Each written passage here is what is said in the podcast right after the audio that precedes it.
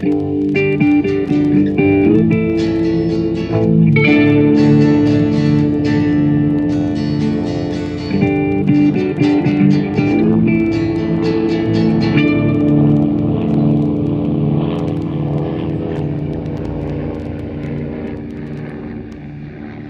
und herzlich willkommen zu Mesh unter Messer Staffel 2 Episode 3 Raiders Report. Oder auf Deutsch der wöchentliche Raider-Bericht. Auch wieder ein toll übersetzter Titel. Ja, die Folge wurde ursprünglich am 29. September 1973 ausgestrahlt und es ist wieder mal eine Folge, die verschiedene Handlungsstränge hat, die von Raider in seinem wöchentlichen Report äh, aufgezählt werden. Wir haben einen äh, chinesischen Kriegsgefangenen, der ähm, die Leute im OP angreift und letztendlich dazu führt, dass einer von Trappers Patienten stirbt. Wir haben äh, Hawkeye, der sich in eine Schwester verliebt und dann feststellt, dass sie einen Ehering trägt. Und wir haben Frank und Margaret, die versuchen, Klinger loszuwerden, indem sie ihm endlich seine äh, Sektion 8 beschaffen.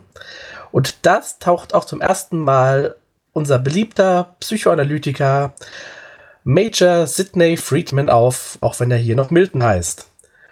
Ja, wir gehen jetzt gleich mal durch diese ganzen Handlungsstränge durch und wir sind in heute.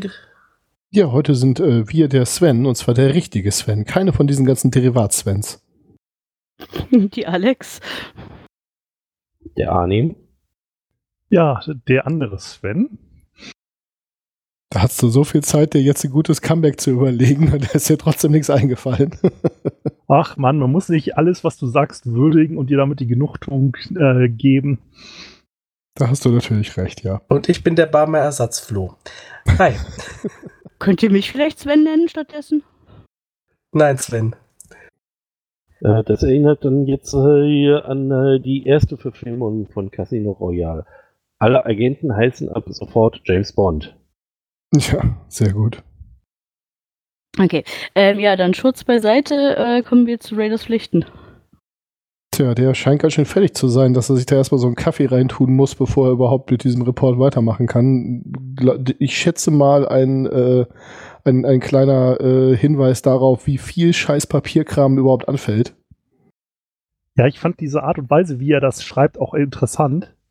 Äh, so quasi, ne, der Gefangene, Komma, koreanisch, Komma, also erinnerte an diesen berühmten Witz mit volle Schnapp, Komma, für Kleintier grau, Komma, Maus und so weiter. Und es ist halt auch interessant, wie halt diese gesamten Ereignisse, die man jetzt in der relativ interessanten Perspektivenwechsel sieht, nachher einfach nur aus, ja, Gefangener, Komma, verwundet und so weiter, was danach bei rauskommt. Ja, wir starten ja dann auch wirklich wieder eine OP-Szene.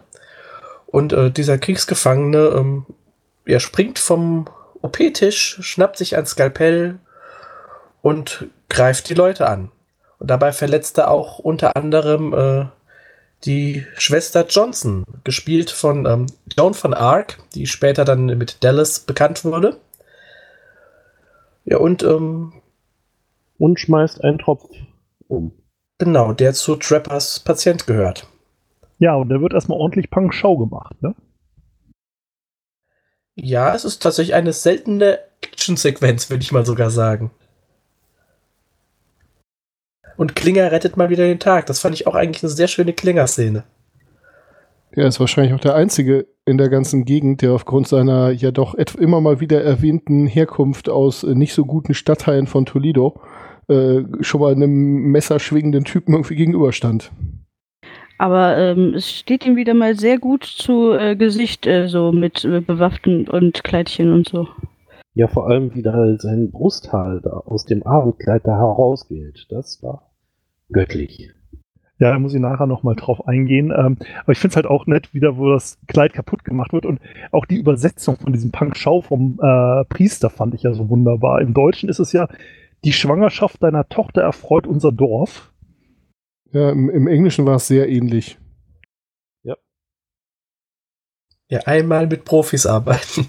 Ja, auch die, auch die äh, Beschreibung dann oder die Erwähnung im Report, dass Klinger bei der Überwältigung des Kriegsgefangenen äh, Schaden an persönlichem Eigentum erlitten hat, der ersetzt werden muss.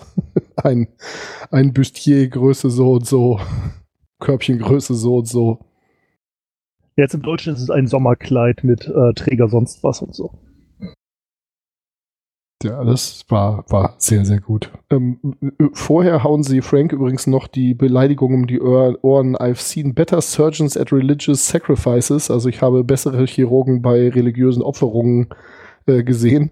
So, also ja, es ist ein ganz neues Niveau an Beleidigung auf jeden Fall. Ja, was ich da mir zu Frank nur aufgeschrieben habe, äh, ist ja, dass danach die nette Verwechslung wieder mit Klinger. Ja, perverser Hund, wer hat denn hier wen gebissen? Äh, wo er denn da sich an Klinger ranmacht statt an Margaret.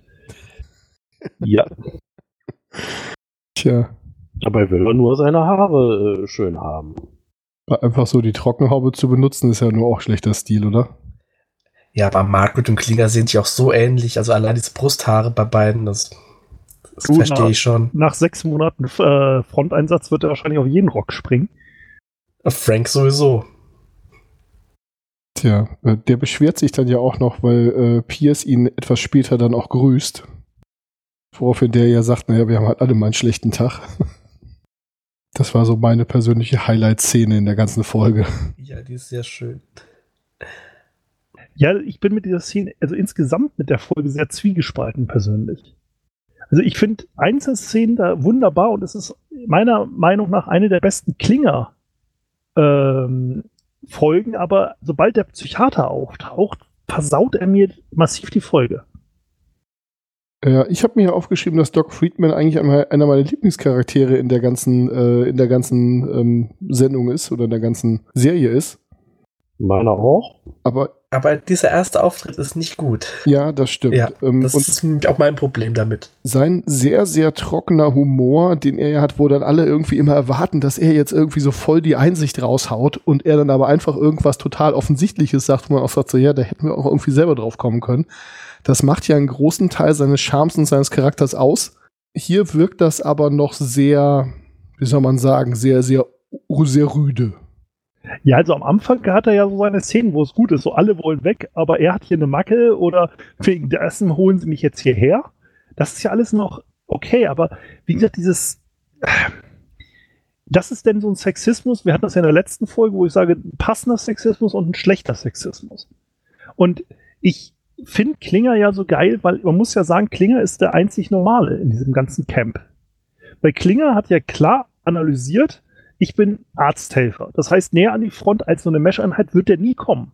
Jede Strafversetzung wird ihn ja weiter weg von der Front bringen. So, und ein Typ, sein Chef, der mit Angelhut rumläuft und alle anderen Chirurgen, die irgendwie in, irgendwie in Verkleidung rumrennen, dagegen wird er sich nie einer dagegen beschweren, dass er keine Uniform trägt, so richtig.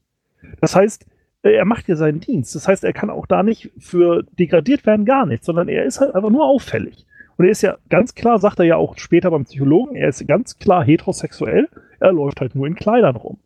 Und das finde ich halt einfach so genial in dieser Folge, dass er ganz klar sagt, ja, ich will hier nur weg. Es ist hier total für den Arsch. Und ganz klar analysiert, so Henry rennt da mit seinem Anglerhut rum und seinem Hawaii-Hemd, die Chirurgen rennen rum wie die letzten Uschis.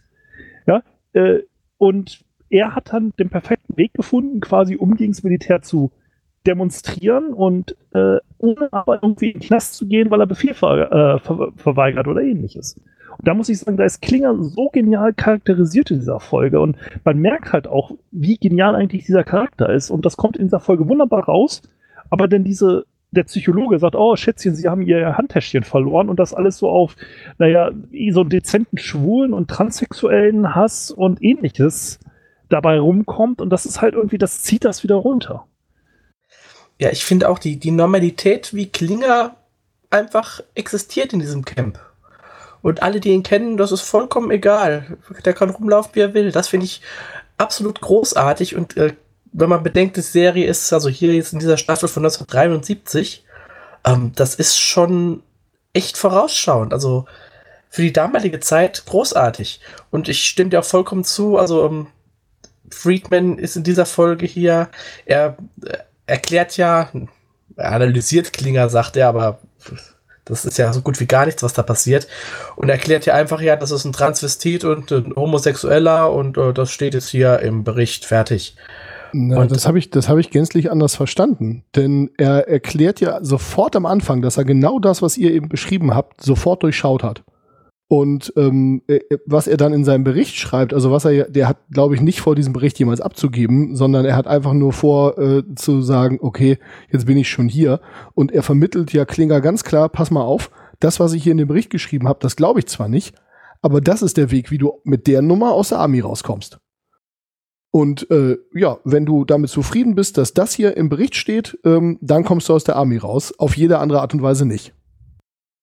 Ja, kann man so deuten. Also es ist halt, aber es kommt halt so richtig arschig rüber in dem Moment. Ja, ich, ich denke auch, dass er diesen Report nicht ernst meint, sondern einfach, ähm, er muss was schreiben, weil Frank und Margaret haben ihn angefordert, bla, militärische Ränge und ähm, und es gibt da gewisse Vorschriften, ne, Genau. was in so einem Report stehen muss. Naja, Ja, nicht mal. Das ist, das ist der eine Weg, wie er mit der Nummer rauskommt. Ich meine, Friedman wird schon wissen, mit was man, mit welcher Diagnose oder mit was, mit welchem Ergebnis man rauskommt, mit welchem nicht. Ja, ich denke auch, er schreibt das, was für ihn am einfachsten ist und äh, was für ihn wahrscheinlich wieder was anderes schreiben müsste, würde das noch zu, äh, ja, zu weiteren Dingen führen. Ich weiß auch nicht, wie das dann läuft in der Armee. Und äh, das ist wahrscheinlich das Einfachste. Das steht dann im Bericht und fertig. Und er kann wieder weggehen. Naja, und es ist das, was, äh, was, was Klinger nach Hause bringen würde. Ja, eben, es ist aber auch das, was Klinger nach Hause bringen würde. Deswegen, also es ist, er schreibt den Bericht dafür, mit er in die Akte kommt, kann nicht sein. Das ist schon das Angebot, äh, willst du wirklich heim? Ja, wenn du wirklich nach Hause möchtest, dann unterschreib das Ding. Dann hast du aber auch folgende Konsequenzen. Und das ist ja genau das Spannungsfeld, in dem diese ganze Geschichte abläuft. Ähm, Margaret und Frank wollen ja auf der einen Seite zwar, dass er aufhört, in Frauenkleidern rumzurennen, weil sie da irgendwie ein Problem mit haben. Sie wollen den Drückeberger aber auch nicht nach Hause schicken. Ja, und das ist ja eigentlich das Geniale an der Figur von Klinger. Dass er analysiert, okay, was muss ich machen, um hier auffällig zu sein, aber nicht so auffällig zu sein, dass ich nachher in, mit, in einer geschlossenen lande oder ähnliches. Also das ist ja immer so das grundsätzliche Problem mit ähm, Militärpsychologen, dass das ja eigentlich ein Bereich ist, wo alle eigentlich einen an der Klatsche haben müssen, um den Job überhaupt machen zu müssen oder zu können. Und ähm, äh, wie gesagt, also auch so, deswegen ist so dieser Psychologe auch eine Person, die ich, so manchmal ist sie total genial, aber insgesamt ist es halt auch ein Mensch, der mir sehr unsympathisch ist. Und in dieser Folge kommt er extrem unsympathisch rüber. Also, ähm, ich habe halt auch solche Leute irgendwie im Dienst erlebt und es ist halt nicht schön, solche, so nach dem Motto, ja, äh, wenn sie jetzt hier rauskommen wollen, dann kriegen sie hier die Maximaldiagnose, was ja eigentlich die Diagnose ist, dass er hier ein Transvestit und homosexuell ist. Weil er hätte ja auch nur sagen können, okay, äh, er fühlt sich jetzt als Frau. Oder was weiß ich. Also ich kenne jetzt da die damaligen Diagnosen nicht. Ähm, aber das ist ja halt so nach dem Motto der Maximalschaden. Das merkt man in der Folge ja auch schon, dass also da so diese Unterscheidungen, die wir heute, die für uns heute ganz natürlich sind, also äh, sexuelle Identität, äh, nein, Geschlechtsidentität und äh, sexuelle Orientierung haben zum Beispiel nichts miteinander zu tun und so weiter und so fort äh, oder sind erstmal lo- losgelöst voneinander zu betrachten. Diese Unterscheidung macht man ja da gar nicht, also in der Serie genauso wenig wie im, im Dargestellten. Ja, aber es ist halt auch wieder so diese Militärpsychologen-Denke, so nach dem Motto, sie sind noch nicht selbstmordgefährdet, also behandeln wir sie noch nicht. Das ist ja auch der Grund, warum heutzutage so viele Soldaten bei den Amerikanern, ähm, naja, äh, selbstmordgefährdet sind und ähnliches, weil halt einfach die psychologische Betreuung beim Militär, naja, solange es halt noch nicht richtig Ärger gibt, interessieren wir uns noch nicht und dann gehen wir halt gleich auf den Maximalanschlag. Und Das kommt ist bei der Folge deutschen Armee übrigens exakt genau kein Stück besser, aber führt uns, glaube ich, überhaupt nicht weiter mit der, mit der Folge. Deswegen hatte ich das ja jetzt auch nur erstmal so auf die Amerikaner wieder bezogen. Ähm, ja, und das ist hier halt auch wieder, er geht ja auf Maximalanschlag. Und das ist ja das, wo Klinger dann auch wieder dagegen wettert, dass er sagt, er will nicht den Maximalanschlag. Er will halt, ja, er möchte eine Macke dabei haben, aber er hat sich ja die Macke genau ausgesucht. Das merkst du ja bei Klinger immer genau, dass er genau diese Messerkante sich rausgesucht hat, um rauszukommen, aber dann nachher zivil und so weiter keine Probleme mehr zu haben. Ja, aber damit kommt er eben nicht raus. Das ist ja genau sein Druckschluss. Er denkt halt, ja, ich mache das hier und äh, der Friedman weiß aber, mit was er aus der Armee kommt. Und er sagt ihm halt ganz klar, so Freund, ich habe jetzt hier genau das reingeschrieben, was dich hier rausbringt. Das hat aber die und die Konsequenzen. Entweder du schreibst das jetzt oder ich schreibe da gar nichts rein. Ja, nee, das ist ja das Interessante eigentlich an dieser Folge. Und diesen, wie gesagt, deswegen gefällt mir der Psychologe in dem Fall nicht.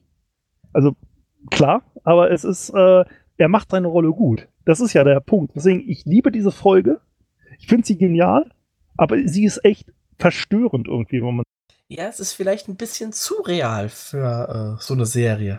Man hat jetzt äh, Klinger längere Zeit schon kennengelernt als dieser doch sehr lustige Charakter und dann plötzlich diese reale Entscheidung, die er treffen muss.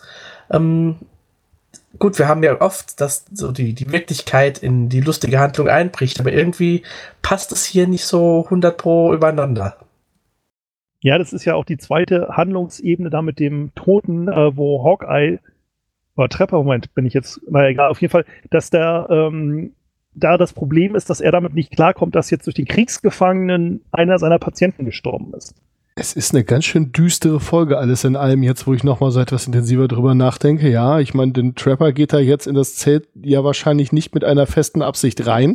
Aber was die einzige Absicht sein kann, was aus der, er- aus, oder die einzige Motivation sein, aus Mama, Papa, Auto, die einzige Motivation sein kann, aus der er gerade da ist, das wird dann allen relativ schnell klar. Ja, also man, man sieht es in den Augen. Ist auch ziemlich gut dargestellt. Ja, und Hawkeye kriegt ja sein weibliches Gegenstück in der Folge verpasst. Und kriegt das halt quasi mal vorgelebt, was seinen Lebenswandel als solches wieder, naja, zur Folge hat. Und äh, das ist halt insgesamt eine extrem gute Folge, aber auch extrem hart irgendwie. Ich hatte mir da auch erst aufgeschrieben, seit wann interessiert es den Hawkeye, ob seine Eroberung, Eroberungen verheiratet sind. Und äh, habe mir dann irgendwie wenige Minuten später aufgeschrieben, ach so, weil das gar keine Ero Eroberung ist, sondern weil er da jetzt halt wirklich irgendwie mal drin hängt und sich selber verliebt hat. Ja, also ich habe mir aufgeschrieben, äh, er ist verliebt äh, bis zum Heiratsantrag. Wobei ich das also den beiden Darstellern nicht abgenommen habe. Also da war Ja. für mich irgendwie die Chemie nicht da drin. Ja, auf jeden Fall. Das schon, aber Und auch, dass es für ihn irgendwie so selbstverständlich ist, dass die jetzt da heiraten und keine Ahnung was und so weiter und so fort. Das war irgendwie so, äh, okay, wie bist du Ja, da das- jetzt drauf gekommen? Das hat zu dem Charakter einfach nicht gepasst, den wir jetzt äh, die ganze Zeit kennengelernt haben. Jetzt ist wieder so typisches Mesh-Problem, dass es eigentlich etwas mehr Zeit gebraucht hätte. Also man merkt halt hier diese Episodenhandlung sehr doll an. Ja, komm, zwei von drei äh, Strängen, die wir, die wir kaufen, ist doch schon eine gute Quote. Two out of three and bad. Ja, absolut. Nein, äh, das merkst du ja auch bei den anderen Folgen jetzt, die wir besprochen haben. Also die erste Folge hätte auch länger sein können, der Staffel. Ähm, dass wir nach heutigen Maßstäben sind wir ja 60 Minuten Folgen gewöhnt oder ähnliches. Äh, und da sind halt diese Halbstunden-Folgen echt doch für heutige Verhältnisse extrem kurz, was den Handlungsaufbau angeht. Weil ich mal ganz ehrlich sagen muss, äh, eine Folge, eine Serie mit längeren Folgen würde ich irgendwie gar nicht schaffen zu gucken für den Podcast. Ja, klar. Ja, das Wird ist schon keinen. Stundenmesh wollen. ja, es wären vielleicht coole Folgen, aber das, da, da könnte ich hier nicht mitmachen, leider. Nee, aber äh, das meinte ich nur so, dass man für heutige Verhältnisse ist das Nein, sehr hast du absolut recht, ja. Das ist so. Ich, ich denke, wenn man das heute machen würde, dann würden die Handlungsstränge auch von Folge zu Folge ineinander übergehen und man hätte so ein bisschen äh, das ein bisschen mehr in die Länge gezogen. Ich glaube, das wäre vielleicht manchmal gar nicht so schlecht hier. Ja, wobei das ist vielleicht ein Thema, was wir dann irgendwie in ferner Zukunft im Staffelfinale mal besprechen können. Ich vermisse eigentlich so Serien, wo man auch mal eine Einzelfolge gucken kann und sich dann nicht erstmal erinnern muss, was denn in den letzten 20 Folgen gewesen ist. Und wo einem nicht in einem Previously irgendwie nochmal gezeigt werden muss, woher man denn diesen Charakter, der jetzt plötzlich wieder aus dem Hut kommt, kennt. Ja, das ist natürlich die Extremfassung. Also ganz so schlimm muss es nicht sein. Aber so ein bisschen aufeinander aufbauend, ich meine, das haben wir hier ja doch sehr wenig. Ja, super selten. Ähm, nee, das macht ja Mesh eigentlich auch den Reiz aus, dass es ja eigenständige sind.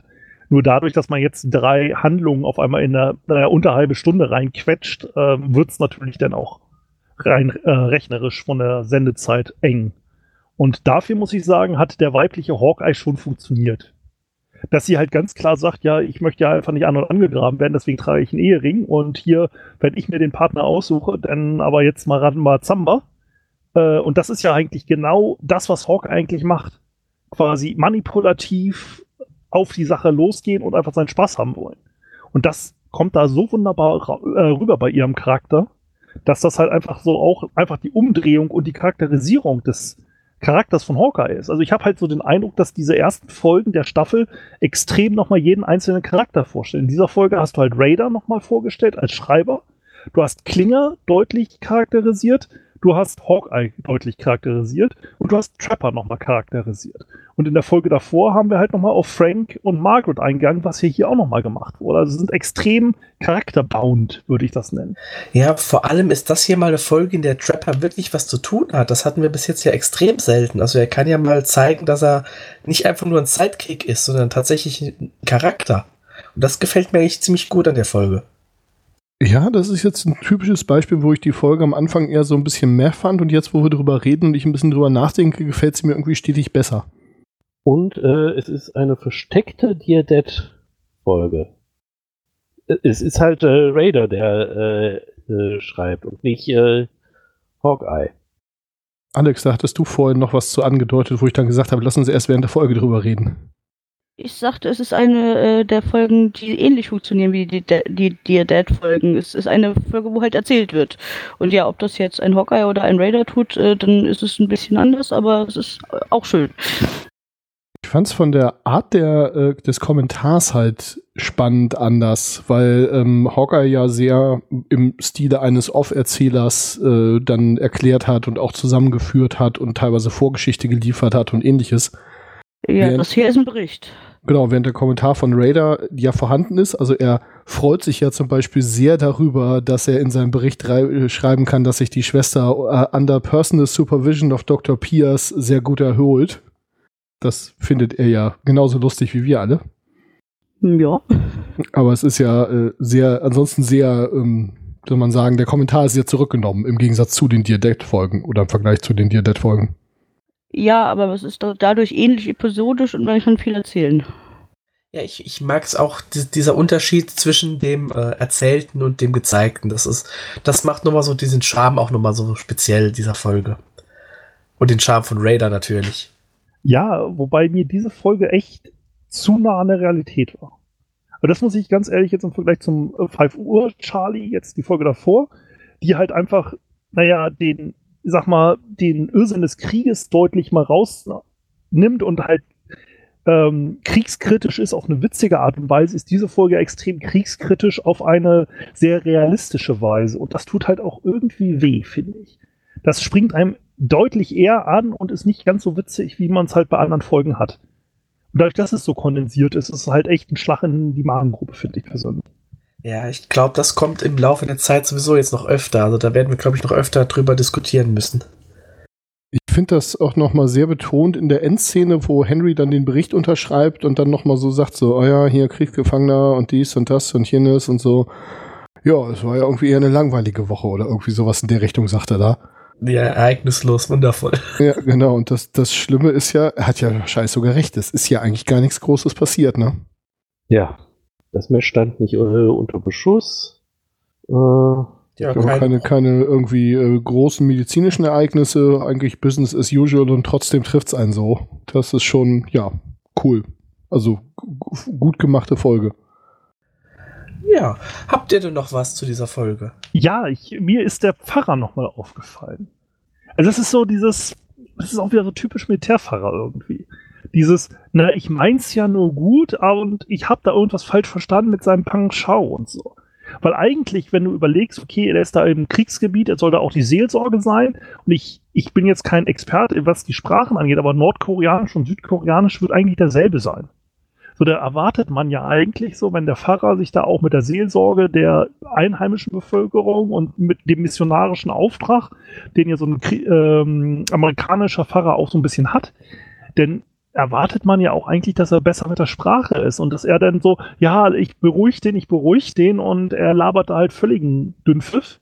Ja, also ähm, einen missionarischen Auftrag hat ein Militärfahrer vorne hinten in der Mitte nicht und noch nie gehabt. Also nee, das meine ich nicht. Also Amerikan Zeit, ne? Nee, die amerikanische Kirche als solches.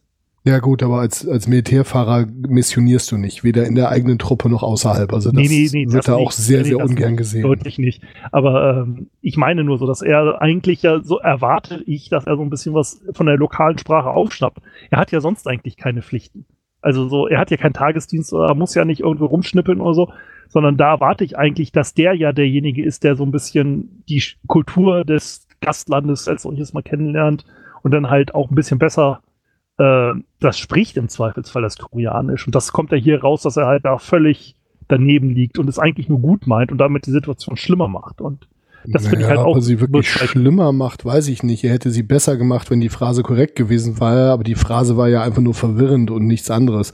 Da muss ich dir aber widersprechen, also dass der nichts zu tun hat oder keinen Tagesdienst hat oder so. Also der wird mit äh, der Vorbereitung seiner Gottesdienste und was er so macht und äh, irgendwie Moral der Truppe und äh, Beichten und alles, was so anliegt, wird der sicherlich gut ausgelastet sein. Und vor allem auch Patientenbesuche natürlich. Also das sieht man ja oft auch. Ja, also das, das denke ich nicht so, dass es, äh, ich sehe das nicht so unbedingt als seine Aufgabe, sich da noch irgendwie Und schon wieder eine reinzuarbeiten. letzte Ölung. Ja, Ja, ja, klar.